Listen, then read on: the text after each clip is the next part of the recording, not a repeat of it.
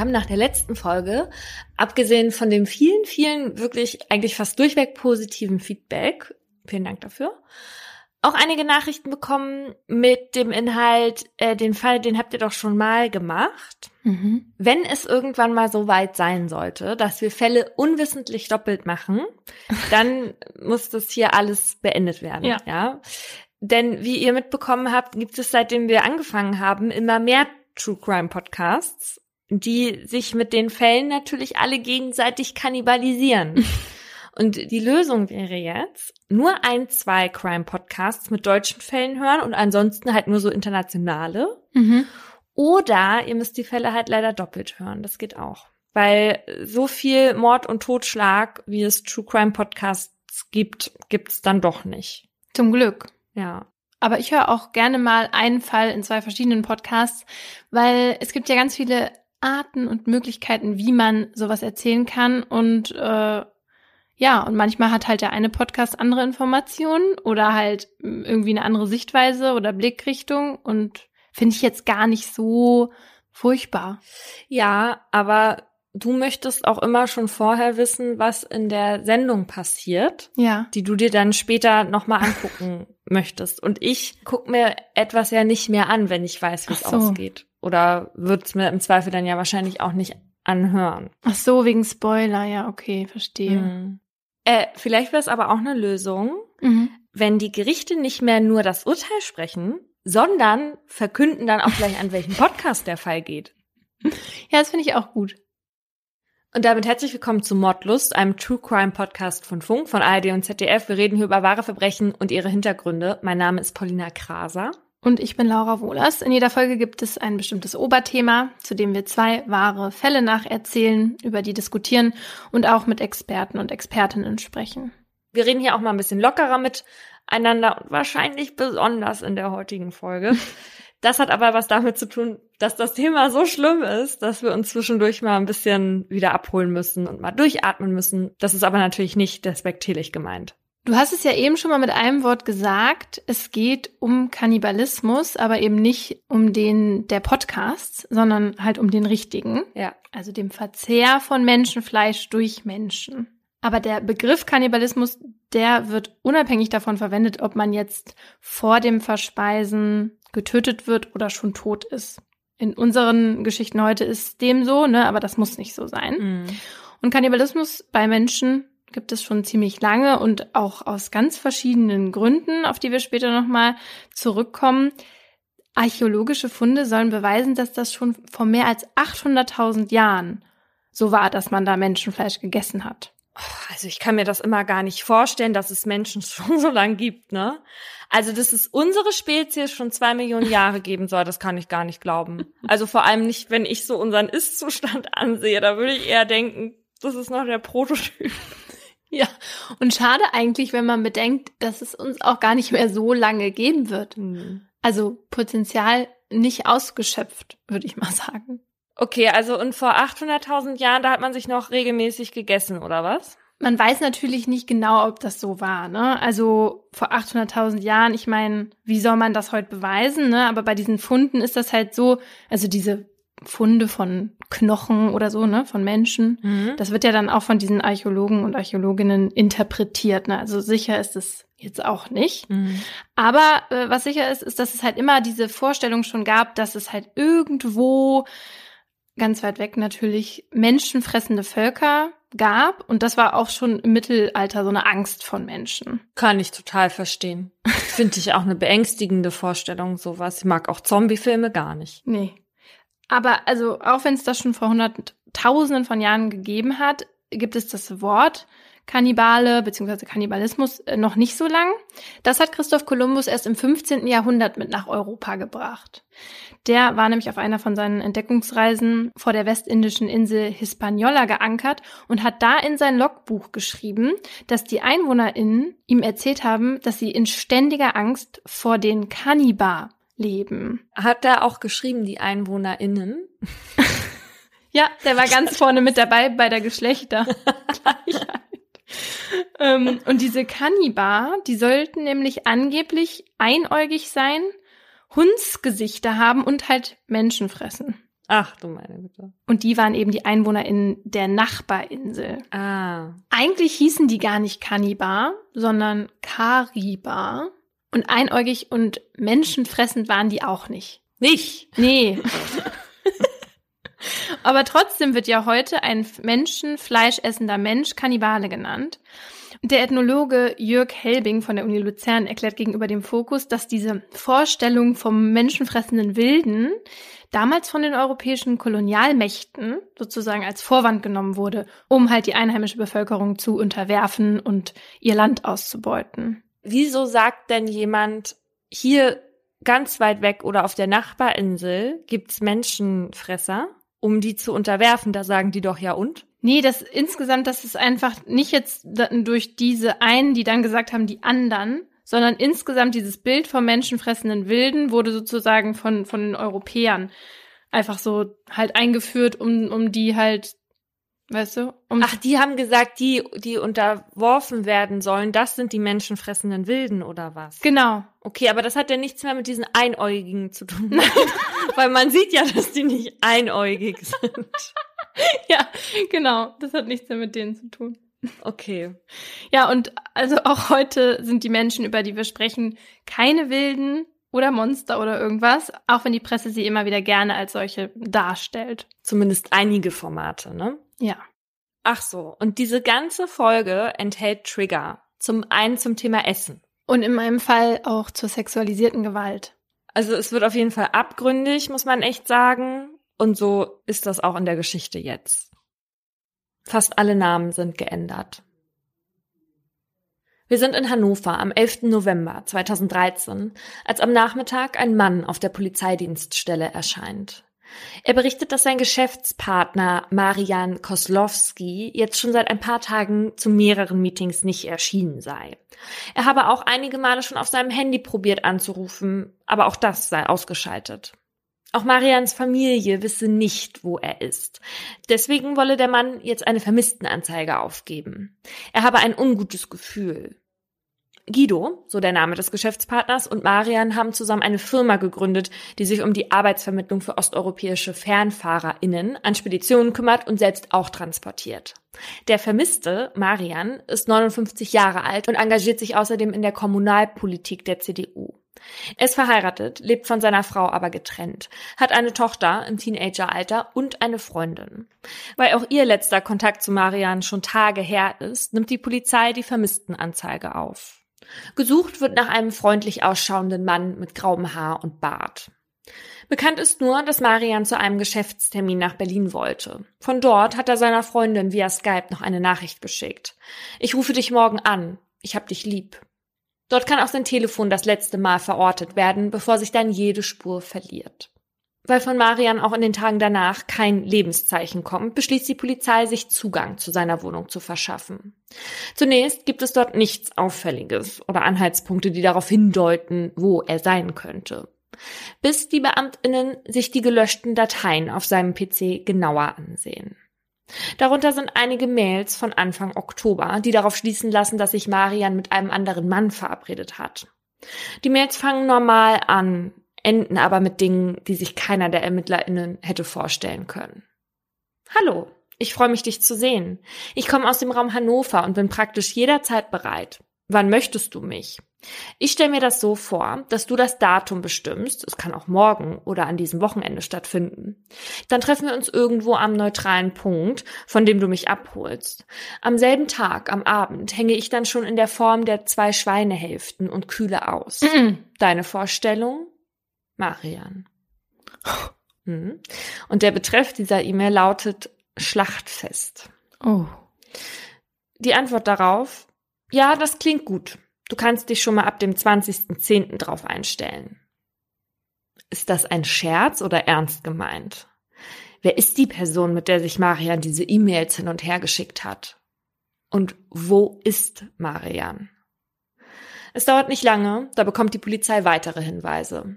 Olga, die Freundin von Marian, berichtet, dass Marian schon seitdem er Kind war, ein Gedanke nicht losgelassen habe. Wenn Marion früher von seiner Mutter gebadet wurde, habe er sich vorgestellt, in einem Kochtopf zu sitzen. Nee. Außerdem habe sich Marian oft in einem Forum rumgetrieben. eine Art Kannibalismusseite. Dass das etwas mit seinem Verschwinden zu tun haben könnte, daran hatte sie bisher aber nicht gedacht. Die ErmittlerInnen sehen sich das Forum genauer an und tauchen ein in die Abgründe, mit denen sie vorher noch nie in Berührung kamen. Der Slogan der Seite ist die Nummer eins für exotisches Fleisch. Die ErmittlerInnen finden heraus, Marian hatte kurz vor seinem Verschwinden über die Webseite Kontakt mit einem User namens Caligula 31. Caligula war ein römischer Kaiser, ein grausamer Tyrann, der mit seinem Cäsarenwahn Schrecken verbreitete. Allerdings ist unter dem Benutzernamen eine falsche Wohnadresse hinterlegt. Doch den Benutzernamen Caligula 31 gibt es noch einmal auf einer Plattform für Homosexuelle. Dort ist der Klarname Udo und andere Adressdaten hinterlegt, die es tatsächlich gibt und ins Gimlitztal führen. Einem kleinen, abgelegenen Ort, rund 50 Kilometer von Dresden entfernt, nicht weit von der tschechischen Grenze.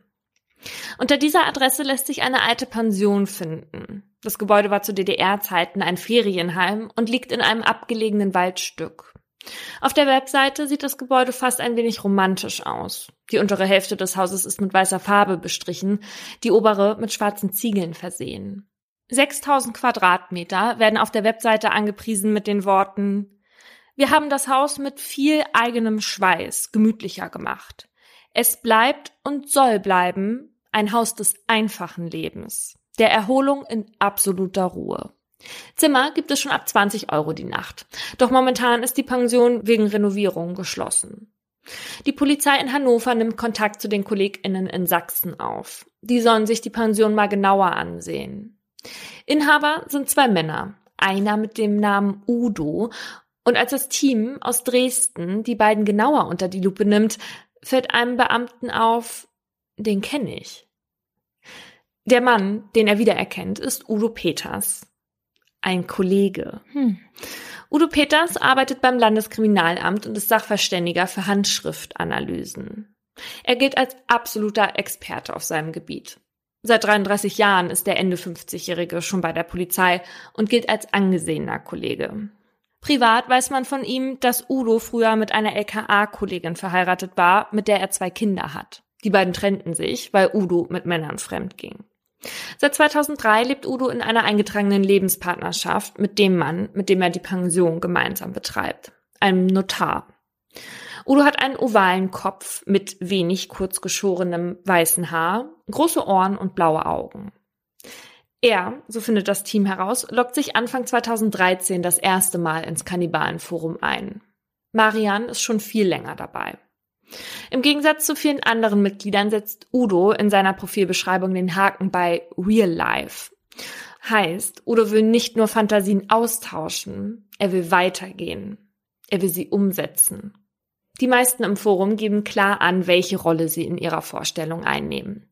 Entweder sind sie die, die in ihren sexuellen Fantasien verspeist werden wollen, also die sogenannten Long Pigs, oder sie sind die Köche, die sogenannten Chefs, Udo oder auch Caligula ist klar als Chef in den Foren unterwegs.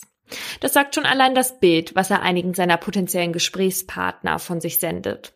Komplett nackt, nur mit Socken und Sandalen, steht er vor einem Skelett. In der rechten Hand hat er ein Beil. Uh. Aus Caligulas Forum-Historie lässt sich ableiten, dass Udo zeitweise frustriert darüber ist, dass er zwar mit einigen schreibt, sie aber nicht bereit für ein Treffen sind oder ihn sitzen lassen. Mit einem anderen User scheint es aber später zu passen. Möchte mich lebend grillen lassen, ob auf dem Rost oder am Spieß ist mir egal. Schreibt Mark, 31 Jahre alt und fährt für seine Fantasie extra die 550 Kilometer nach Sachsen zu Udo. Udo sagt ihn am Bahnhof ein und hält bei nächster Gelegenheit mit ihm auf einer Landstraße. Im Auto werden dann die ersten Vorbereitungen getroffen. Mark lässt sich von Udo in Öl und Kräuter einreiben und in Folie einwickeln. Wow. Fünf Stunden liegt er in der Marinade. In der Pension wird Mark dann enthaart. Doch zum abschließenden Akt kommt es am Ende nicht. Mark bleibt zwar einige Tage bei Udo, die beiden haben auch Sex, aber Udo empfindet Mark mit seinen 31 Jahren als zu jung, um gegessen zu werden. Dann, so lässt es sich rekonstruieren, treffen Udo und Marian Anfang Oktober 2013 online aufeinander. In den Nachrichten, die sie sich schreiben, lassen sie ihrer Fantasie freien Lauf und heizen sich gegenseitig mit Kannibalismus-Fantasien auf. Die beiden schreiben darüber, dass Udo Marian, nachdem er ihn getötet hat, zu Wurst verarbeiten will.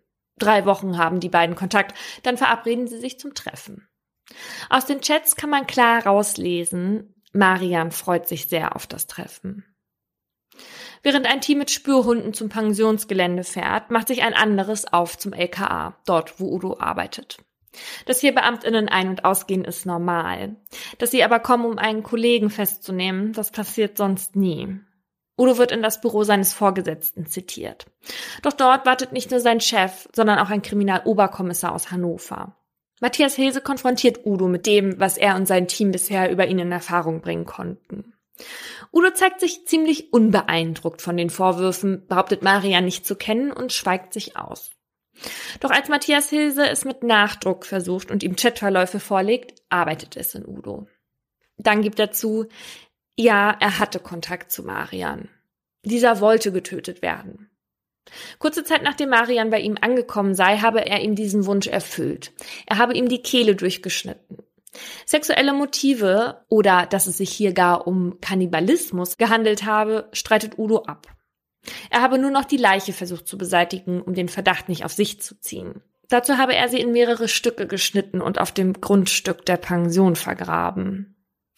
Als Udo von der Tat erzählt, kommt es den Vernehmenden so vor, als sei er irgendwie erleichtert, als würde eine Last von ihm fallen.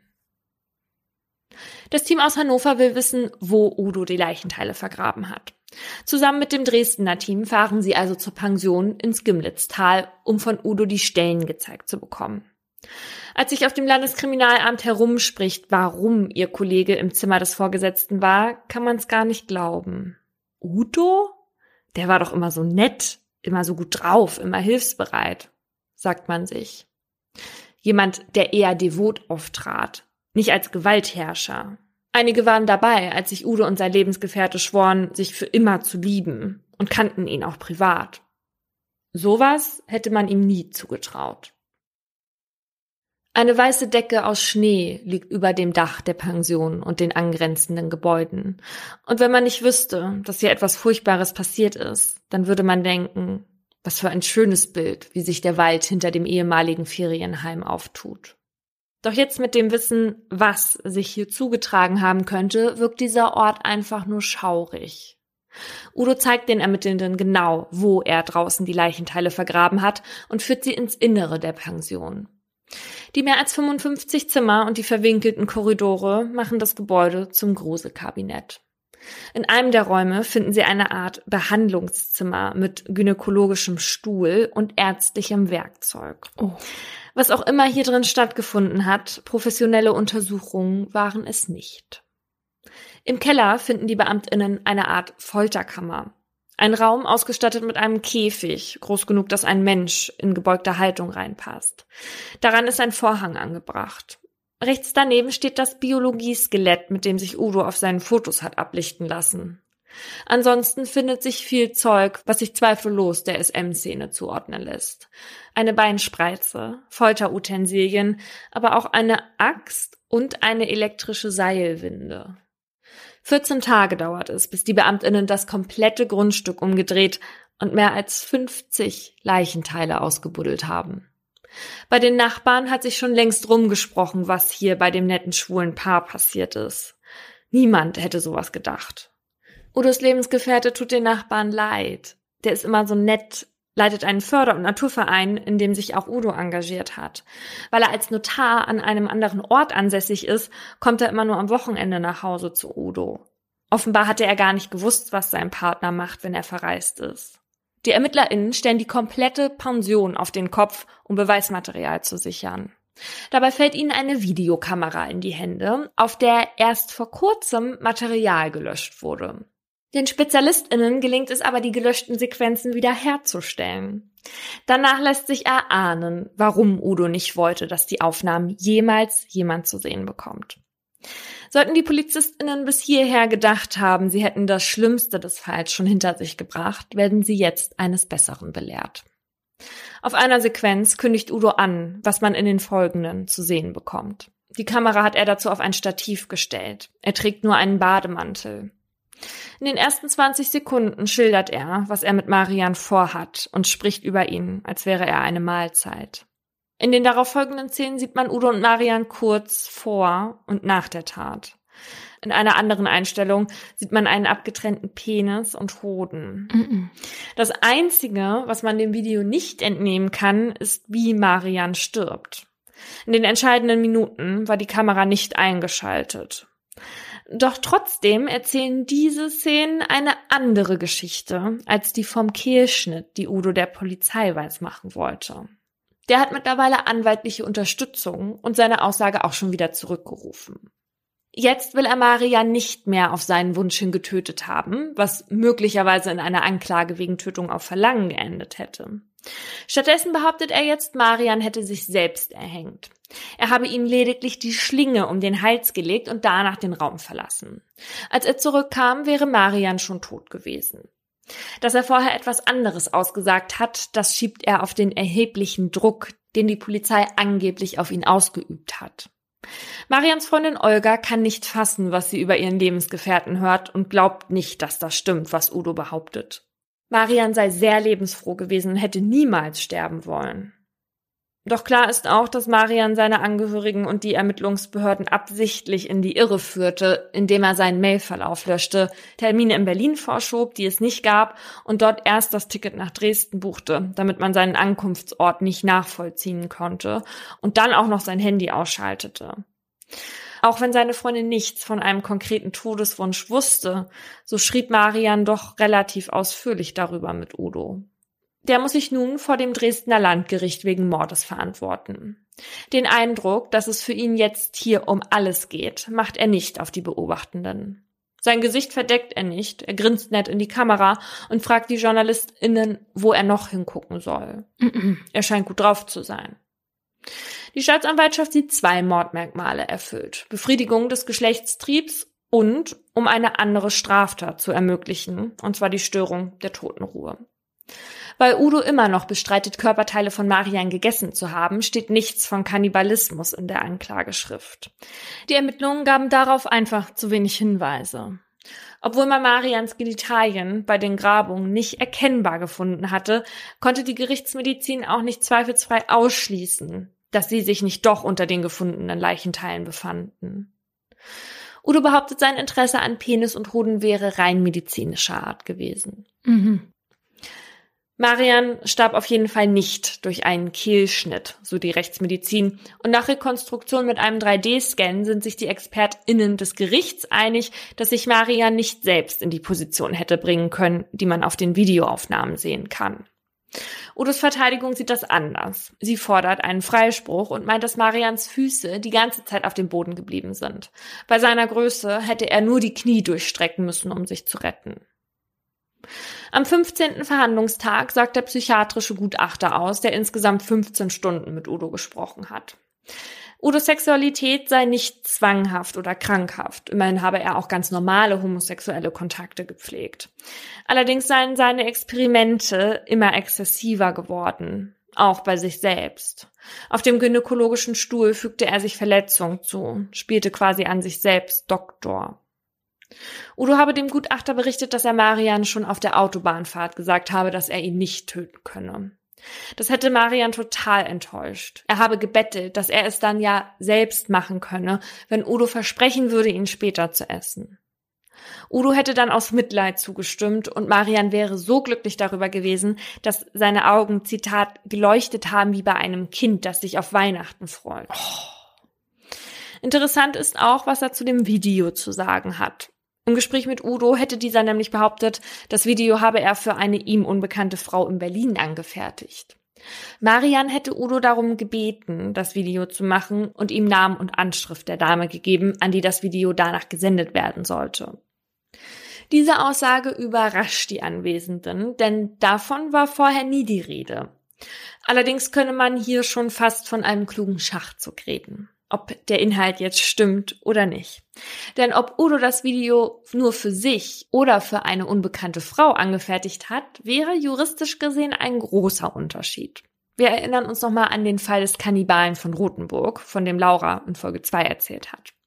Ein Fall, der natürlich auch im besagten Forum ausführlich diskutiert wurde und von dem Udo und Marian ganz sicher schon gehört hatten.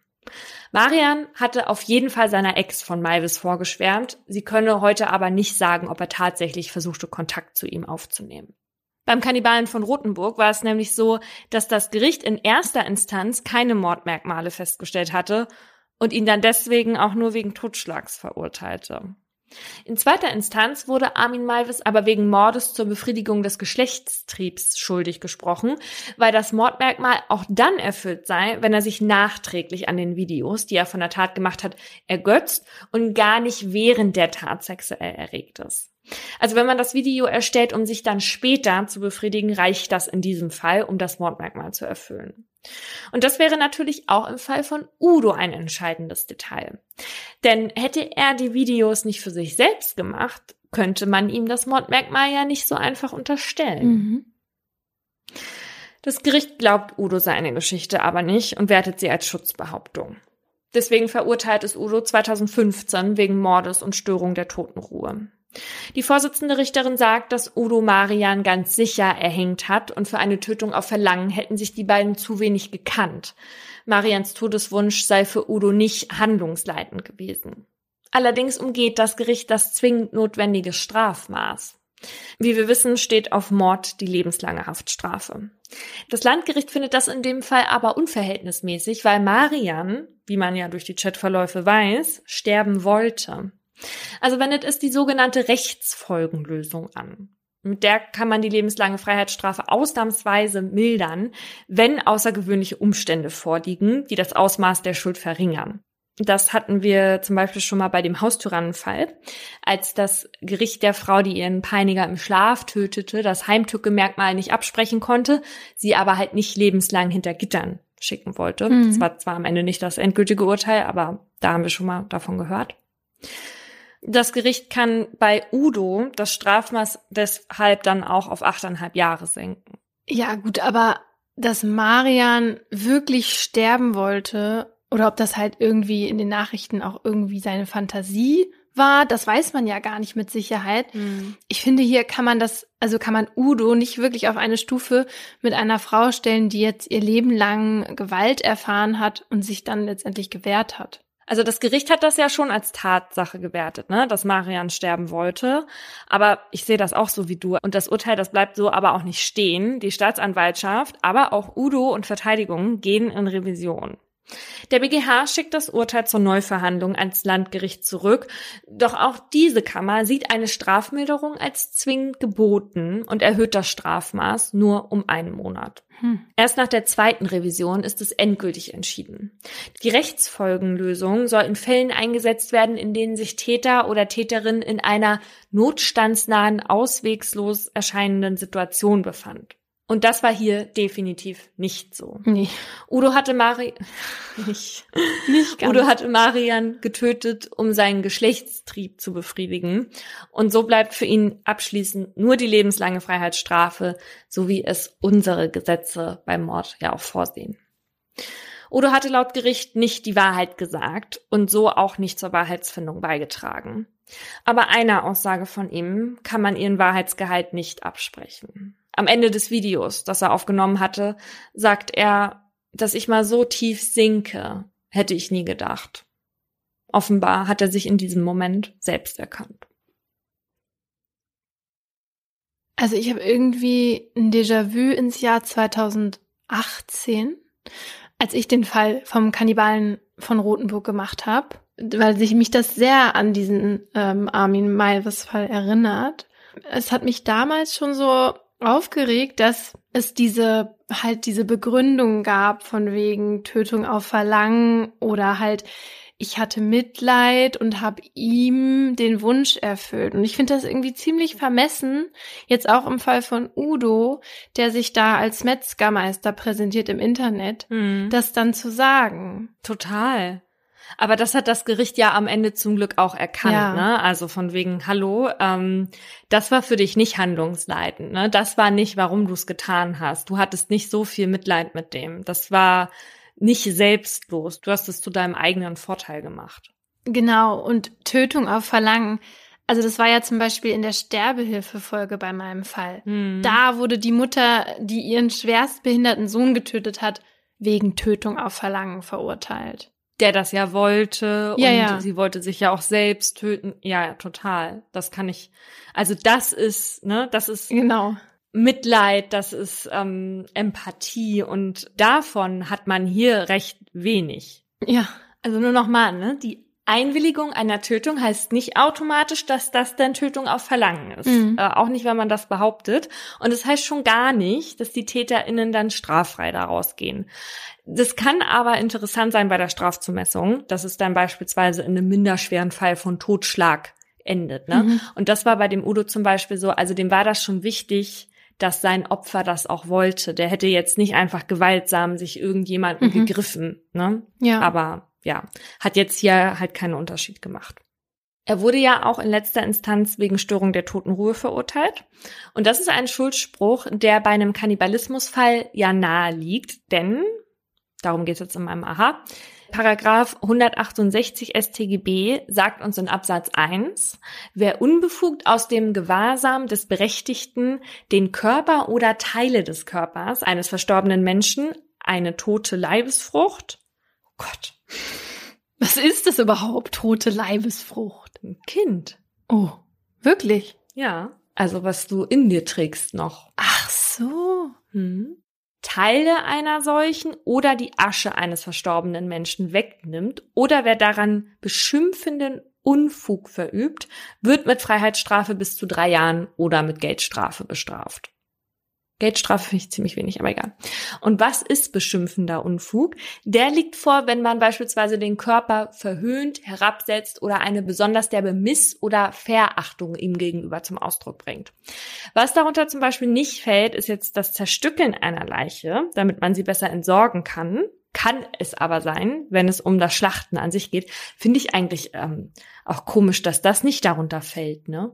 Aber ich weiß nicht, ich finde das schon was anderes, als wenn das jetzt, wenn er das zerschneidet, um sich selber damit aufzugeilen, als wenn jemand das zerschneidet, weil er das dann in den Koffer packen will, den er dann verschwinden lässt. So von der Motivation. Ja, total. Aber auch das finde ich furchtbar. Und auch da würde ich sagen, da hast du die Totenruhe aber gestört. Ja, zumindest wenn man bedenkt, was noch als Störung der Totenruhe gilt, weil als es in meiner Familie letztens darum ging, eine Urne umzubetten, da mussten wir quasi schwerwiegende Gründe dafür angeben, also warum die Urne jetzt von einem zum anderen Friedhof überstellt werden soll, weil das sonst auch unter Umständen als Störung der Totenruhe gilt. Ja, und genauso steht das auch im Paragraphen. Also, dass man die Asche eben nicht wegnehmen darf. Ja. Also das fällt darunter. Was allerdings davon ausgenommen ist, sind so Beisetzungsriten oder hatten wir auch schon mal die Ausstellung von Körperteilen in Körperwelten. Mhm. Was aber darunter fällt, sind sexuelle Handlungen, das regelrechte Schlachten und Essen, also halt eben auch Kannibalismus, weil es den Menschen auf eine Stufe mit einem Nutztier stelle. Und dass der oder die Getötete das wollte, das ändert auch daran nichts. Also weil es um das Pietätsempfinden der Allgemeinheit geht und das muss geschützt werden. Ja, und der Kannibalismus kann dann darunter fallen. Der ist nämlich kein eigener Straftatbestand. Also verurteilt wird man ja dann aber trotzdem, da man sich halt in der Regel ja der Beschaffungskriminalität, sage ich jetzt mal, schuldig macht. Also weil im Grunde der, der gegessen wird und, und auch gegessen werden will, der wird sich kaum suizidieren und danach dann noch selber die Teile zersägen, um gegessen werden zu können. Nee. Ne? Deswegen muss der andere immer kriminell werden, sozusagen. Genau, und weil es halt Kannibalismus auch nicht so häufig gibt, sieht der Gesetzgeber da halt dann auch keinen Bedarf, was daran zu ändern. Und deswegen darf man theoretisch ja dann auch Menschenfleisch in Deutschland essen. Ja, also theoretisch schon. Also wenn Laura sich jetzt einen Finger abschneidet und ihn mir gibt, dann darf ich darauf rumkauen. Rein theoretisch. Bringt aber nicht so viel, weil Menschen sind nämlich gar nicht so nahrhaft. Ja, aber wir wissen jetzt ja auch schon aus deinem Fall, dass es zumindest den Kannibalen, von denen wir heute sprechen, nicht so richtig um diese Nahrungsaufnahme geht, sondern um andere Sachen. Nee, genau. Wahrlich ist der Mensch der König der Tiere, denn seine Grausamkeit übertrifft die ihrige. Leonardo da Vinci. In meinem Fall geht es um den grausamen Mord an Teenagern. Und obwohl Paulina das eben schon mal gesagt hat, seid ihr jetzt hiermit auch gewarnt. Alle Namen habe ich geändert. November 2010. Kristallklar und kalt strömt das Wasser durch den kleinen Bachlauf. Neben dem Plätschern hört man so gut wie nichts an diesem frühen Sonntagmorgen. Bis der laute Ruf einer Mutter nach ihrem Kind die Stille des Waldes durchbricht. Niklas war am Abend nicht nach Hause gekommen, nachdem er einen Freund zum Bahnhof gebracht hatte. Mit seinen Inline-Skates wollte der 13-Jährige danach eigentlich direkt zurückkommen, doch bis heute früh ist er nicht wieder aufgetaucht. Seine Mutter hatte sofort die Polizei verständigt, die auch nach ihm sucht, doch hier im Wald ist sie jetzt ganz allein. Und da entdeckt sie in dem kleinen Bach schließlich Niklas Inline-Skates, achtlos hingeworfen. Sie folgt dem matschigen Weg am Wasser vorbei und nach ein paar Metern bleibt sie wie angewurzelt stehen. Sie hatte ihn gefunden. Als die PolizistInnen eintreffen, bietet sich ihnen ein Bild des Grauens. Vor ihnen liegt nicht nur die Leiche von Niklas, sondern ein paar Meter entfernt noch die eines unbekannten Mädchens. Die zwei Teenager sind teilweise entkleidet und mit Blut beschmiert. Beide weisen Würgemale und Stichverletzungen auf. Bei den Mädchen sind zudem deutliche Bisswunden an Hals und Füßen zu erkennen. Sofort machen sich die Beamtinnen an die Arbeit. Ein Doppelmord an Teenagern ist für die Polizei in dem 3400 Seelendorf Bodenfelde bei Göttingen eine noch nie dagewesene Herausforderung. Eine 23-köpfige Mordkommission wird gebildet und schnell weiß die, um wen es sich bei dem zweiten Opfer handelt.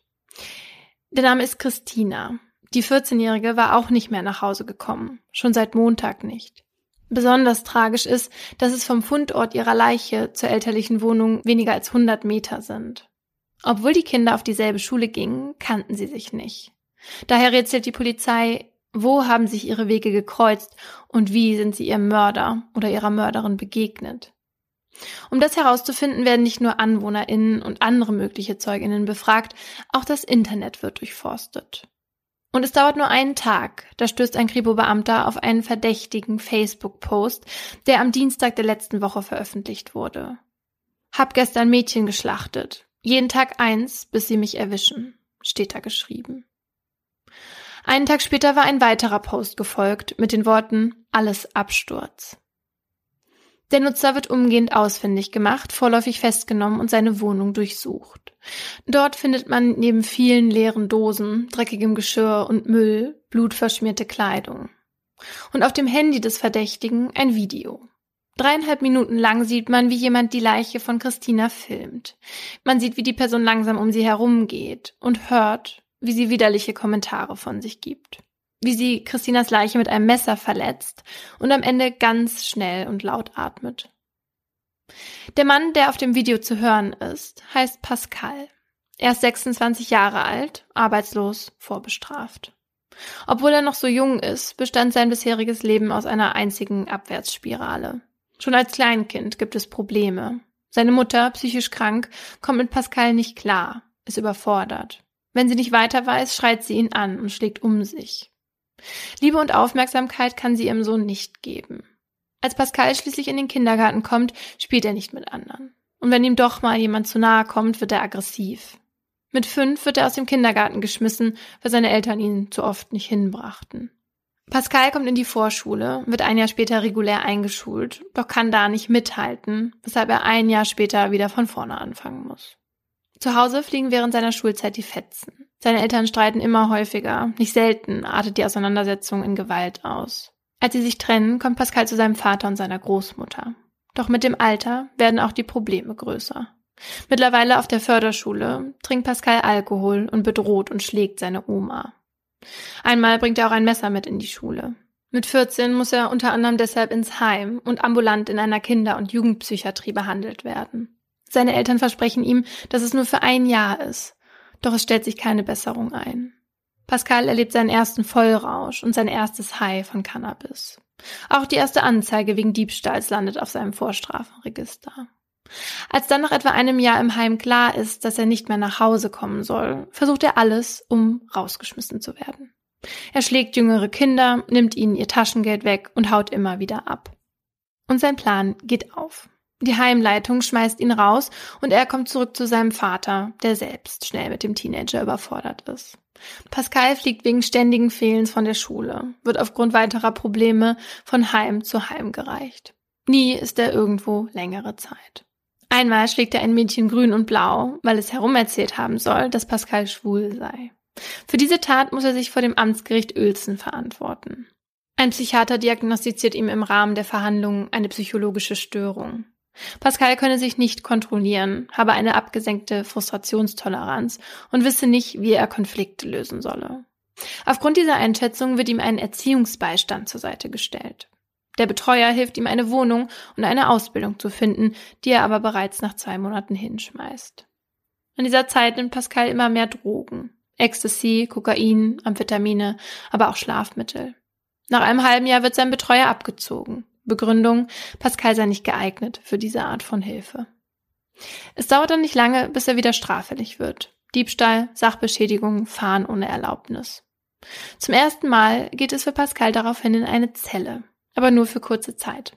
Freizeitarrest nennt sich die Maßnahme für jugendliche StraftäterInnen, bei der sie einmalig von Samstag bis Montag in Haft sitzen müssen. Das scheint Pascal jedoch nicht zu beeindrucken, denn kurze Zeit später läuft alles weiter wie zuvor. Um seinen Lebens- und Drogenunterhalt zu zahlen, fängt Pascal auch an zu dealen. Irgendwann wird er dann aus seiner Wohnung geworfen und muss in einer obdachlosen Unterkunft leben. Das geht eine ganze Zeit so. 2007 muss er sich dann erneut vor Gericht verantworten und kommt für zwei Jahre in eine Entzugsklinik. Doch schon kurz nach der Entlassung wird er wieder rückfällig. Sein Leben gerät in alte Bahnen. Drei Jahre später sitzt er zu Hause, trinkt, kifft, schaut Horrorfilme oder sitzt vor dem PC. Im Jahr 2010 hat er zu seiner Familie keinen Kontakt. Freundschaften pflegt er nicht und eine feste Partnerschaft hatte er noch nie. Das, worauf er steht, kann er mit legalen Mitteln nicht bekommen. Junge Mädchen. Trotzdem nimmt er Kontakt zu ihnen auf im Internet. Auf Facebook, Knuddels oder himmlisch plaudern gibt er sich als 13-Jähriger aus und lässt sich Bilder von Füßen oder Bäuchen schicken. Hat inzwischen einen ganzen Ordner voll. Mm, ich habe früher so Bravo-Ausschnitte von Legolas gesammelt oder Diddleblätter. Ja, das war auch eher so in meinen Ordnern drin. Weil Pascal immer wieder seine Bewährungsauflagen verletzt, wird für den 1. Oktober 2010 ein Anhörungstermin angesetzt. Dort verspricht der mittlerweile 26-Jährige, dass er nicht mehr trinken, nicht mehr straffällig und alle zukünftigen Termine einhalten werde. Doch schon den ersten verpasst er. Am 10. November schreibt dann der Leiter der Führungsaufsichtsstelle einen Brief an die Strafvollstreckungskammer. Pascals Bewährung sollte dringend aufgehoben werden. Daraufhin wird für den 25. November ein neuer Anhörungstermin anberaumt, doch zu dem kommt es nicht mehr. Stattdessen folgt der Absturz, von dem Pascal auf Facebook schreibt. Während am 23. November mehr als 600 Menschen bei einem Gedenkgottesdienst um Christina und Niklas trauern, schreibt Pascal in Untersuchungshaft einen Brief, 19 Seiten lang. Sein Endgeständnis, das mit folgenden Worten beginnt. Sehr geehrte Damen und Herren, nach langem Hin und Her überlegen habe ich mich entschlossen, ein Schriftstück zu verfassen, in dem ich detailliert über die Tatgeschehnisse des 15. und 20. Novembers berichten möchte. Falls Sie sich fragen, warum ich jetzt erst darüber berichte, bei den Geschehnissen handelt es sich um Tatabläufe, über die ich mich schäme und daher nicht in der Lage war, darüber in den Vernehmungen vor den Polizei- und Justizbeamten zu sprechen. Und insbesondere möchte ich, dass die Angehörigen des Mädchens und des Jungen die Wahrheit wissen, wie und warum die Taten passiert sind. Und das wünschen sich auch viele andere Menschen in Bodenfelde. Daher ist der Ansturm groß, als im April 2011 der Prozess vor dem Göttinger Landgericht startet. Als Pascal in den Saal geführt wird, versteckt er sein Gesicht noch hinter einem Aktendeckel. Erst nachdem die Fotografinnen sich gesetzt haben, nimmt er ihn herunter.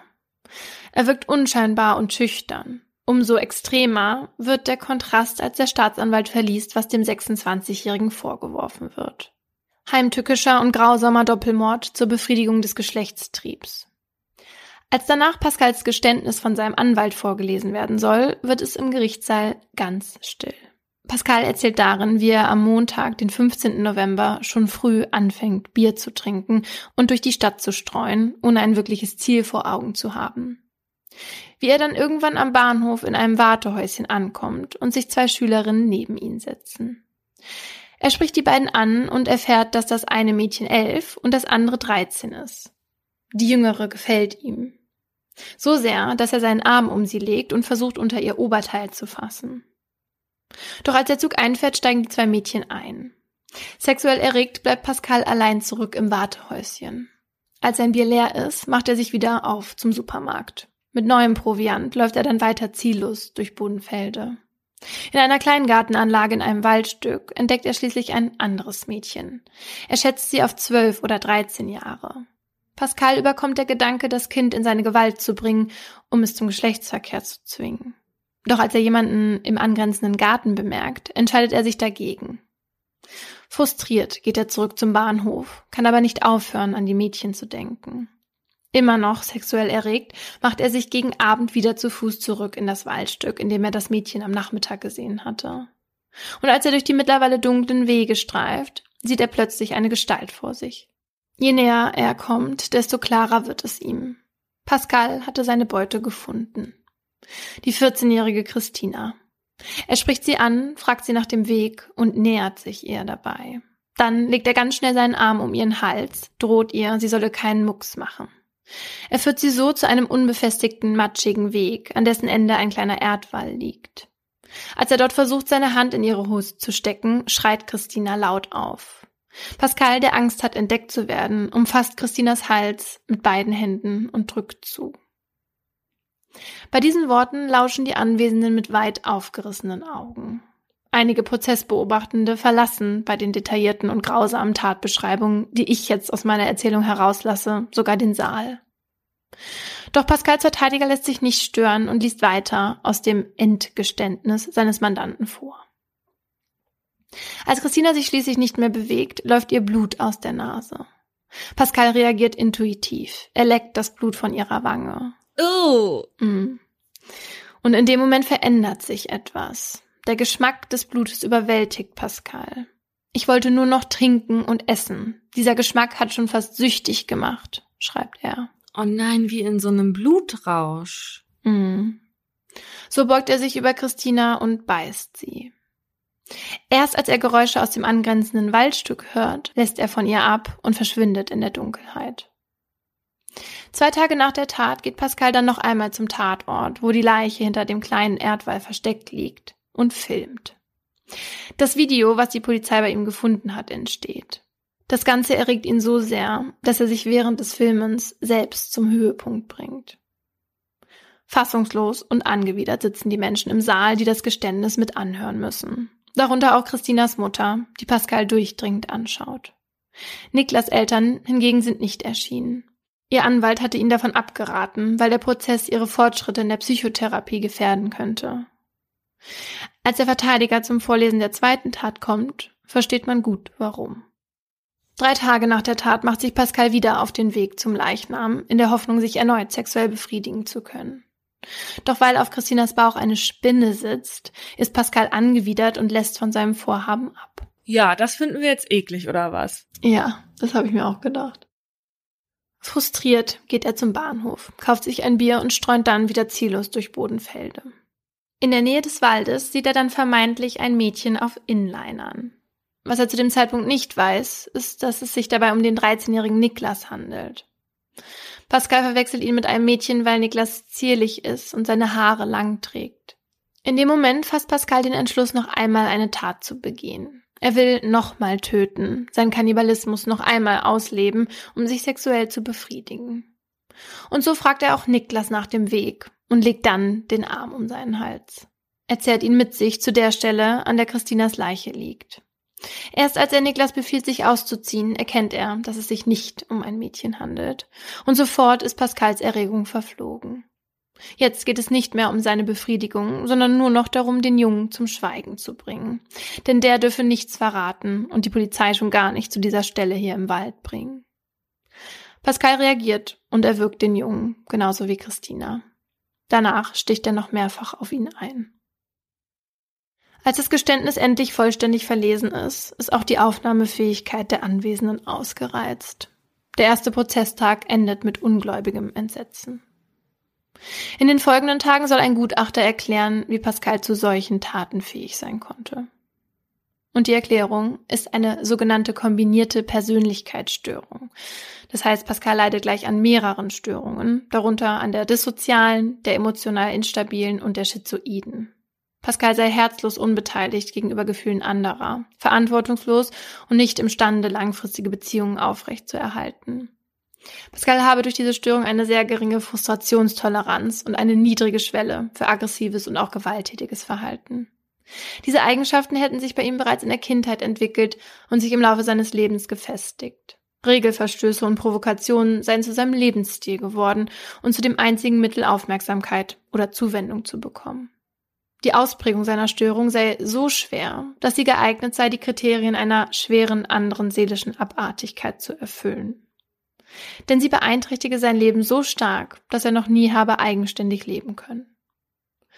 Neben dieser Störung der Persönlichkeit sei bei Pascal außerdem eine Alkoholabhängigkeit und eine sogenannte multiple Störung der Sexualpräferenz zu beobachten. Sadistische, vampiristische, kannibalistische, pädophile und nekrophile Strömungen würden in ihr zusammenfließen. Wow, best of hm. everything. Seine sexuelle Motivation beziehe sich aber bei Pascal nur auf Mädchen und Frauen. Bei Niklas habe er keine Erregung verspürt, nachdem er erkannte, dass er ein Junge war. So kommt der Gutachter zu dem Schluss, dass bei Pascal während der Tötung von Niklas weder eine Beeinträchtigung der Einsicht noch der Steuerungsfähigkeit vorgelegen habe, weil Pascal im Moment des Entschlusses der Tötung überlegt gehandelt habe.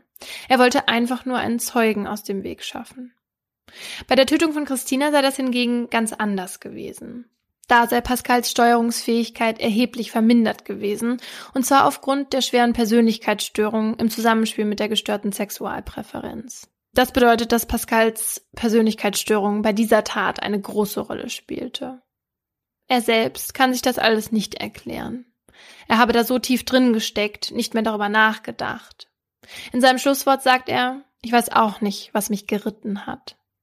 Das Urteil gegen ihn wird schließlich Ende Juni 2011 gesprochen. Bevor der Richter es verliest, macht er deutlich, dass er es nicht dulde, sollte jemand bei der Verkündung der Strafe jubeln. Er weiß, dass das Strafmaß für viele eine Genugtuung sein wird.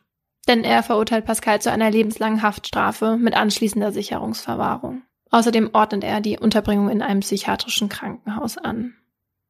Weil er sich der Einschätzung des Gutachters anschließt, bekommt Pascal für den Mord an Christina wegen verminderter Schuldfähigkeit 13 Jahre und 10 Monate, für den an Niklas die lebenslange Haft. Bei der zweiten Tat habe das Mordmerkmal der Verdeckung einer anderen Straftat dominiert. Es sei nicht um die Befriedigung des Geschlechtstriebs gegangen wie bei Christina. Der Richter erklärt, dass die Kammer davon ausgeht, dass Pascal eine Gefahr für die Allgemeinheit ist, dass er weiterhin schwerwiegende Straftaten begehen wird, sollte er wieder in Freiheit kommen. Gut möglich, dass Pascal sein Leben lang eingesperrt bleiben wird. Damit hat er zum ersten Mal einen Platz, an dem er länger als bloß ein paar Jahre bleibt. Also man muss schon wirklich sagen, dass wir uns mit dieser Folge ganz tief in die seelischen oh, Verirrungen von Menschen begeben. Ne? Also wirklich sowas. Ja. Also auf mich wirkt das natürlich einfach widerwärtig, was er da gemacht hat. Ne? Also ja. will das gar nicht in so Superlativen beschreiben, ne? Aber mir fällt dazu nichts anderes ein. Also das ist wirklich eines der widerwärtigsten Dinge, die, die ich gehört habe hier in unserem Podcast. Ja, und du kannst dir ja vorstellen, wie ich da ähm, am Abend vor dem Urteil gesessen habe und mm. gedacht habe, äh, also ich meine, da war das ja dann noch viel detaillierter und viel länger alles beschrieben und das hat mir so ein komisches Gefühl gegeben. Also es war richtig schlimm. Mhm. Ich konnte auch, also ne, wir schreiben ja über ein paar Tage so die Fälle. Ja. Und man isst ja in der Zeit dann auch manchmal, während man schreibt, weil das ja ziemlich lange dauert und den ganzen Tag, ne? Ja. Ey, und als ich dann meinen Apfel dann teilweise gebissen habe, dachte ich so, nein, danke. Ja, aber wie schlimm muss das sein, wenn du es geil findest, jemanden zu essen? Also die suchen sich das ja nicht aus und natürlich suchen sie sich das aus, das dann auszuleben. Klar, das ist was anderes. Aber mhm. wann du das überhaupt schon hast, wie furchtbar. Wie schlimm für die Eltern, die sich das vor Gericht anhören mussten. Ne? Ja. Das waren halt in dem Fall dann auch beides Zufallsopfer, ne? Also die, die ihm halt dann da gerade leider in die Arme gelaufen sind. Ja. Und das, was er war, das ist ja das, wovor man immer Angst hat, dass, Mhm. ne, also, dass einem so jemand abends über den Weg läuft. Ja. Das ist doch eine Horrorfilmvorstellung. Was mich so ein bisschen verwundert hat bei meinem Fall war, dass das Gericht keine Störung der Totenruhe festgestellt hat. Hat's nicht? Nee. Und zwar mit der Begründung, dass die Taten von Pascal nicht dazu dienten, der Getöteten seine Verachtung zu zeigen. Zitat, sie erfolgten vielmehr, um den Geschlechtstrieb des Angeklagten zu befriedigen. Ja, aber da geht's doch nicht nur drum. Also es geht ja nicht nur um ihn, Mhm. sondern darum, was die Allgemeinheit für vertretbar hält. Ja, und da sagt das Gericht aber auch, dass das hier äh, nicht, sag ich mal, schlimm genug ist. Und da beziehen sie sich auf den Armin Maivis-Fall, bei dem der BGH gesagt hatte, dass es hinsichtlich des, dieses Pietätsgefühls der Allgemeinheit darauf ankomme, ob der Täter oder die Täterin dem Menschen seine Verachtung bezeugen und die Menschenwürde missachten wolle. Und bei Maivis äh, war das dann so, also dass er eben vor laufender Kamera geschlachtet hat, um dann sich danach nochmal daran sexuell zu befriedigen. Ähm, da war das halt eine menschenunwürdige Behandlung. Aber hier bei Pascal hat das äh, Gericht gesagt, die Grenzen zu diesem beschimpfenden Unfug wären halt noch nicht überschritten. Okay. Finde ich irgendwie auch merkwürdig. Hm. Wenn es um TäterInnen geht, die ihre Opfer töten, um sie zu essen oder es zumindest versuchen, wie in meinem Fall, dann kann diesem Verhalten eine seelische Störung zugrunde liegen. Und dann soll ein psychiatrisches Gutachten darüber Auskunft geben, ob die so schwerwiegend ist, dass der Täter oder die Täterin möglicherweise sogar schuldunfähig war bei der Tat. Und da kommt dann Paragraph 20 Strafgesetzbuch ins Spiel. Da heißt es, ohne Schuld handelt, wer bei Begehung der Tat wegen einer krankhaften seelischen Störung, wegen einer tiefgreifenden Bewusstseinsstörung oder wegen einer Intelligenzminderung oder einer schweren anderen seelischen Störung unfähig ist, das Unrecht der Tat einzusehen oder nach dieser zu handeln. Bis vor kurzem stand da übrigens statt Intelligenzminderung noch das Wort Schwachsinn und statt der schweren anderen seelischen Störung stand da schwere andere seelische Abartigkeit. Ach, und das haben sie jetzt geändert? Ja, seit dem 01.01.2021 ist das geändert. Ja, aus offensichtlichen Gründen, weil diese Begriffe ja klar diskriminierend und entmenschlichend sind. Also Abartigkeit ist auch so ein Wort, das so sehr an die Nazi-Zeit erinnert. Ja, ja. Hm. Ja, und im Fall von Pascal sprach das Gericht ja noch von einer seelischen Abartigkeit, weil das 2010 halt einfach noch so hieß. Und in meinem Aha geht es jetzt darum, was das eigentlich ist. Eine schwere andere seelische Störung. Und die ist abzuheben von den anderen Störungen, die im Gesetzestext stehen, also von der krankhaften seelischen Störung, die organische Ursachen hat, also wie zum Beispiel Epilepsie oder eine Psychose, und auch von der tiefgreifenden Bewusstseinsstörung, wenn man zum Beispiel unter Hypnose oder jetzt beim Schlafwandeln jemanden tötet. Die schwere andere seelische Störung wird dann so als Auffangtatbestand bezeichnet, weil darunter alles fällt, das irgendwie vom in Anführungsstrichen normalen seelischen Zustand abweicht und nicht auf organischen Defekten beruht. Das kann dann beispielsweise eine schwere Persönlichkeitsstörung sein, so wie im Fall von Pascal, oder aber auch eine schwere Abhängigkeit von Drogen, wenn die schon so dazu führt, dass man sich stark verändert. Aber eben auch eine Störung der Sexualpräferenz wie beim Kannibalismus. Wenn das sehr ausgeprägt ist, der Kannibalismus, dann kann das auch als seelische Störung gelten. Bei Pascal war das trotz dieser ganzen Strömungen von Kannibalismus, Vampirismus, Nekrophilie, Pädophilie, war das offenbar nicht ausgeprägt genug.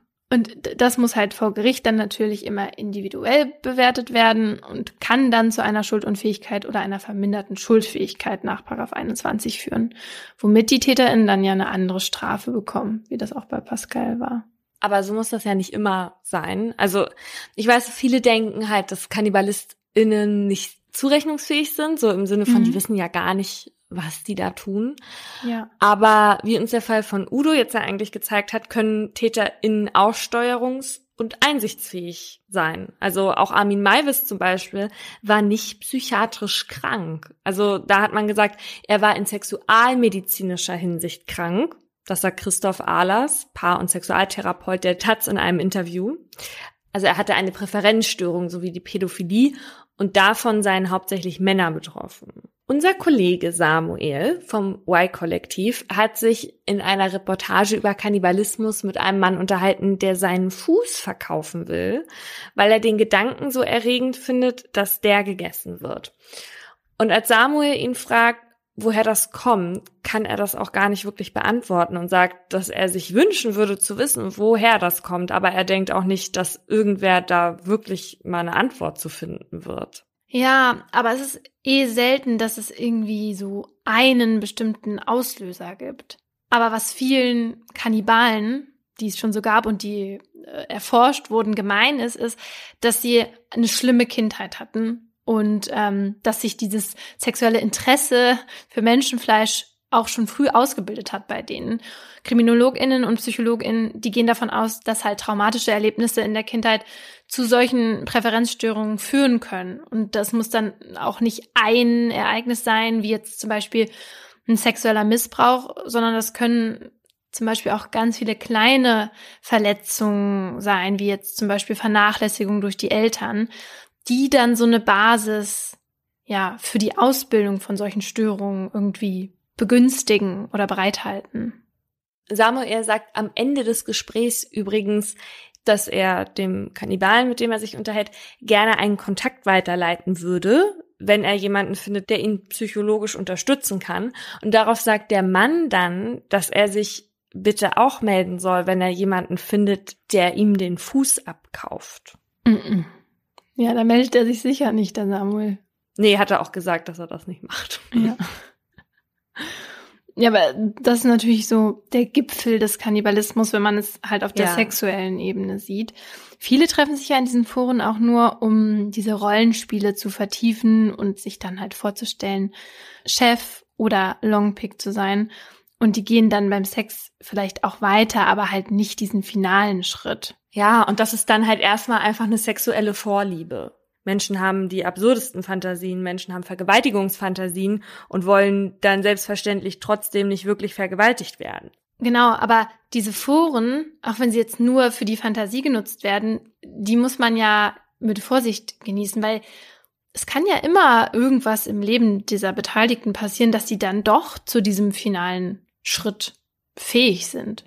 Ja, genau das aber auch, dass diese Foren Kannibalismus ja irgendwie normalisieren, ne? Weil die anderen haben das dann ja auch, diese Vorliebe. Und deswegen ist das, anstatt sich da irgendwie mit den Leuten zu unterhalten und nur mit denen über dieses Problem in Anführungsstrichen zu reden, was ja viele gar nicht als das wahrnehmen, ist es dann halt auch einfach besser, sich mit einem Psychologen oder mit einer Psychologin zu unterhalten. Genau immer lieber professionelle Hilfe holen bei solchen Fantasien. Ähm, dieses Forum, in dem Udo und Marian aktiv waren, ne, das gibt's nicht mehr. Also ich habe es jetzt zumindest nicht gefunden. Mhm. Aber ich habe noch einen Beitrag gefunden, den ich ganz, ja, ähm, absurd amüsant fand. In einem anderen Forum? Nee, von dem Forum. Ach so. Und zwar so ein Screenshot. Und da schreibt ein Nutzer, dieses Forum gehört sofort geschlossen. Auch mir wollte man am liebsten ans Leder, weil ich etwas sportlich aussehe. Also. Hä, aber er hat sich doch darum getrieben. Ich meine, wenn das heißt. Nee, das war, nachdem der bekannt wurde, der Fall, sind da so. ja offenbar auch so JournalistInnen und so ne, hin, ne? Ja. Nur weil man jetzt eine vermeintlich gute Konfektionsgröße hat, heißt das ja nicht, dass äh, da gleich an einem rumgenagt. Eher das Gegenteil, würde ich sagen. es gibt ja noch andere Gründe, Menschenfleisch zu essen. Also neben dem Motiv jetzt dadurch irgendwie sexuell befriedigt zu werden. Zum Beispiel aus einer Notsituation heraus. In Folge 73 hattest du mir ja von diesem Fall auf diesem Boot erzählt, wo die Männer dann den Jüngsten getötet haben und mhm. gegessen haben, um zu überleben. Und das war ja auch eine Notsituation. Und als du das erzählt hast, da musste ich direkt an diesen Fall denken von dieser Rugby-Mannschaft aus Uruguay. Kennst du den? Nee. Das ist auch richtig schlimm. Da ist 1972 eine Mannschaft aus Uruguay mit dem Flugzeug zu einem Freundschaftsspiel nach Chile geflogen und auf dem Weg dahin ist die Maschine in den Anden abgestürzt.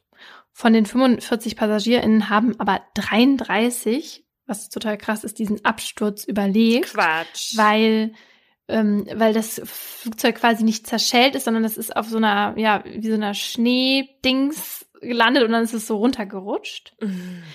Ähm, also deswegen haben, haben da halt einige überlebt, aber in der ersten Nacht sind schon fünf davon erfroren, weil es da eben bis zu minus 40 Grad kalt wurde. Ja, und die restlichen haben dann bei dem Wrack ausgeharrt und halt auf ihre Rettung gewartet. Aber am achten Tag haben die dann über so ein kleines Radio, was diesen Absturz auch irgendwie überlebt hat, gehört, dass die Suche nach ihnen eingestellt wurde. Nein, Wie schlimm ist das? das ist nur schlimm. Und dann hatten die natürlich auch kein Essen und gar nichts. Und als sie dann kurz vorm Verhungern waren, haben sie sich halt dann entschieden, das Fleisch der Toten zu essen. Und das fiel denen richtig schwer, auch weil das ja auch Freunde von denen waren, die da gestorben klar. sind und die da ja auch moralische Bedenken hatten. Und erst 72 Tage später wurden 16, die noch überlebt haben, gerettet, weil zwei von ihnen zehn Tage durch den Schnee gewandert sind, um Hilfe zu holen. Und die schicken nur zwei von ihnen los. Das finde ich aber auch ein bisschen gewagt. Naja, Ja. die, das waren die einzigen zwei, die noch irgendwelche Kräfte übrig Ah, hatten. okay, krass. Ja, ja, ja. Und die Männer wollten dann der Öffentlichkeit auch äh, erstmal nichts von dem Kannibalismus sagen, weil denen das natürlich ja sau unangenehm war. Ja, das wäre ja auch gar nicht aufgefallen. Also wenn die Hälfte fehlt und es da so ein paar Bissspuren gibt. Ja, genau. Es ist dann leider rausgekommen sowieso und ähm, die Männer haben aber dann versucht halt der Presse klarzumachen, dass sie das Menschenfleisch halt nicht gegessen haben, um satt zu werden, sondern um zu überleben. Aber das war halt schon so kontrovers diskutiert. Ja, also ich als kleines Knirpsenkind in der Grundschule hätte dem zugestimmt, hätte supported. Mhm. Ich ja hier neulich schon erzählt, dass Ja. mich das sehr gewundert hat, dass Leute, die Hunger haben, nicht einfach die toten Verwandten essen. es gibt noch andere Situationen, wo Menschenfleisch gegessen wird, also nicht immer nur so in so Notsituationen, sondern es wurde auch eine Zeit lang als eine Art Medizinprodukt gesehen, im alten Rom zum Beispiel. Da hat man gedacht, Gladiatorenblut würde Epilepsie heilen und bis ins 18. Jahrhundert hat man in Europa teilweise Gicht und Arthrose mit Salben aus Menschenfleisch behandelt. Wow. Ja, aber es gibt ja auch heute Menschen, die sich zum Beispiel die Plazenta ins Gesicht schmieren. Das ist ja auch was Neues. Ja, oder im Tiefkühlfach lagern. Ja. Aber auch Essen, Ja. weiß ich nicht. Ja, ist ja eklig auch, ein bisschen. Ich finde es auch, also du, ne, ich Verständnis ja für fast alles, aber da muss ich auch sagen, macht das, aber erzählt mir da bitte nichts von. Was es auch heute noch gibt, ist der rituelle Kannibalismus. äh, Und zwar bei den Korawai, hoffentlich spreche ich das richtig aus, einem Stamm aus Westneuguinea. Also zumindest soll dies in Teilen bis 2006 noch so gewesen sein, als der australische Journalist Paul Raffaeli als erster Weißer halt diese Gruppe besuchte. Und da ist es so, wenn jemand auf mysteriöse Weise stirbt, dass die Mitglieder dieses Stammes dann glauben, dass daran ein Hexenmeister aus dem Reich der Toten schuld ist. Was heißt auf mysteriöse Weise sterben? Ja, also wenn er jetzt nicht vom Baum runterfällt oder irgendwie mit einem Speer getötet wird. Also wenn die, für die nicht direkt klar ist, woran der gestorben ist, weil die so. natürlich auch nicht viel über Krankheiten wissen oder jetzt dann unbedingt wissen, woher die Symptome kommen. Okay. Mhm. Und die glauben dann halt, dass dieser Hexenmeister die Person von innen aufgegessen hat. Und nach der Logik des Stammes steckt dieser Hexenmeister dann auch nach dem Tod in der Leiche. Und um sich an dem zu rächen, weil das ist deren Rechtssystem, wird dann die Leiche gegessen. Also Kannibalismus dann betrieben. Also das finde ich aber gar nicht logisch, weil wenn was verflucht ist, dann will ich das ja nicht in meinen Organismus aufnehmen. Ja, das ist so. Und äh, Kinder unter 13 dürfen das auch nicht, weil die natürlich auch, die, die, die sehen das schon, dass das gefährlich ist. Aber das ist deren Art, ihr Urteil zu sprechen. Ich war relativ überrascht darüber, dass noch bis vor 70 Jahren auch noch ein anderes Volk seine verstorbenen Angehörigen gegessen hat und damit auch nur aufgehört hat, weil es offiziell verboten wurde. Und bei so einer Art von rituellem Kannibalismus geht es halt oft darum, den Toten die letzte Ehre zu erweisen. Ne? Also da geht es nicht um den Hexenmeister, sondern da ist das Mhm. so, ne, wir erweisen dir die Ehre. Und weil sie die dann in sich aufnehmen möchten, um sie dort sicher zu bestatten. Ja, und wenn man mal überlegt, dann ist das auch gar nicht so fern von unserer Kultur. Weil jetzt zum Beispiel im katholischen Gottesdienst, da beruht der Verzehr vom Fleisch und Blut Jesu, also diesem Brot und dem Wein, den man da kriegt, ja auch auf der Vorstellung, sich Jesus damit einzuverleiben. Hm. Und wer das auch gesagt hat, dass er ja einen liebenswerten Menschen sozusagen in sich aufnehmen will, war übrigens Armin Maivis, der das auch als Motiv angegeben hatte. Mhm. Mhm. Mhm. Würden mir andere Sachen einfallen, um einen liebenswerten Menschen, der tot ist, irgendwie dem die Ehre zu erweisen und gut in Erinnerung zu behalten. Ja, was ich mich so bei der Recherche gefragt habe, ist, also da stellt man sich ja schon die Frage irgendwie, wie Menschenfleisch schmeckt. Oder hast du dir die nicht gestellt? Also ich weiß ja nicht mal, wie richtiges Fleisch schmeckt, weil das jetzt so. mittlerweile 21 Jahre her ist, dass ich das das letzte Mal gegessen habe. Deswegen, ja, aber ich stelle es mir trotzdem so ein bisschen fad vor, ehrlicherweise. Ja, und diese Frage haben sich 2011 auch die ProduzentInnen einer niederländischen Fernsehshow gestellt. Versuchskaninchen hieß die Show. Und da haben sich die beiden Moderatoren von einem Chirurgen kleine Fleischstücke rausoperieren lassen, um die dann von einem Koch in dieser Show braten zu lassen und dann gegenseitig halt zu essen. Also der eine für das Fleisch von dem anderen und umgekehrt. Äh, das ist ja wohl. Oh, nee, ja. die Niederländer. Was haben die in ihrem Fernsehen, dass das erlaubt ist? Ja, ich habe mir das dann auch bei YouTube angeschaut. Und es ist echt nur so ein ganz kleines Stück also mini. Aber die sagen, es schmeckt nicht so lecker. Sie haben es schon runtergeschluckt, aber halt. Und musste man das von dem jeweils anderen essen oder musste man sein eigenes essen? Nee, von dem jeweils anderen. Und würdest du lieber dein eigenes probieren oder lieber meins? Ja, weiß ich auch nicht. Das habe ich mich auch gefragt. Ich glaube, ich würde lieber meins probieren. Ich glaube, ich würde es eklig finden von jemand anderem. Mein eigenes würde ich okay finden. Mm, ja, ich finde das auch von mir eklig. Ja, aber würde ich nicht so schlimm finden. Was ich noch verrückt fand, war, dass der Sender, auf dem das ausgestrahlt wurde, öffentlich-rechtlich war. Nein. also, die durften das auch eigentlich nicht machen. Also, es ist jetzt nicht legal. Zumindestens nicht, dass der Arzt das Fleisch von denen entnommen hat. Weil das darf man eigentlich nur mit einer hinreichenden medizinischen Begründung. Hm. Aber weil die Produktionsfirma natürlich die Identität des Arztes zurückgehalten hat, gab es dann keine juristischen Konsequenzen. Toll. Und ich weiß nicht, ob du das nicht mitbekommen hast, aber Anfang dieses Jahres wollten ja Joko und Klaas Mickey Beisenherz dazu bekommen, ein Stück seines eigenen Körpers. Nein. ja, weil das Duell um die Welt. Und ähm, der hatte aber dankend abgelehnt. Ach nein, das habe ich nicht gesehen. Ja. Ach, und da wollte der Mickey sich nicht selber essen?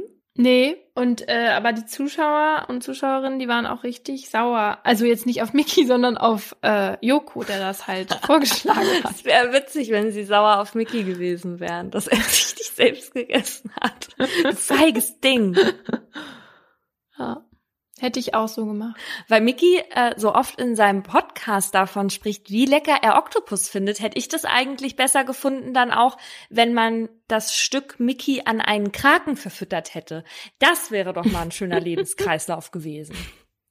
Ja, das wäre auf jeden Fall besser für Mickey gewesen, als Menschenfleisch zu essen, weil das kann gefährlich werden. Und zwar dann, wenn der Gegessene zum Beispiel giftige Proteine in sich trägt, sogenannte Prionen. Dann kann nämlich bei dem, der das Fleisch gegessen hat, die sogenannte Kuru-Krankheit ausbrechen. Ja, das sagen ja auch einige verwirrte VerschwörungstheoretikerInnen Hillary Clinton nach, weil die ja angeblich kleine Kinder essen soll. Das war wirklich einer der seltsamsten Abenden in meinem Leben, als mir ein Falafelladenbesitzer in Berlin das weismachen wollte, dass Hillary immer zittert wegen Kuru. Ja, das ist ja genau so ein Symptom, aber von dieser äh, Krankheit, die ja auch tödlich ist, dass man so zittert. Aber ein Symptom ist auch, wenn das schon länger, wenn du diese Krankheit schon länger hast, ist ein unnatürliches Lachen, weshalb die Krankheit auch Lachkrankheit heißt. Und damit lachen sich also die Kannibalen oder Kannibalinnen zu Tode. Letztendlich. Wow. Okay, und damit verabschieden wir uns aus dieser absurden Folge. Nee, nee, nee, nee, nee, nee. Nein, nein, nein. Wir müssen noch etwas sagen. Nein. Wir sind jetzt auch auf YouTube und zwar mit unserem True Crime Kanal Schuld und Sühne. Ja. Schaut da gerne mal vorbei. Da gibt's uns jetzt auch zum Angucken, falls man das möchte. Den Link findet ihr in den Show Notes. Das war ein Podcast von Funk.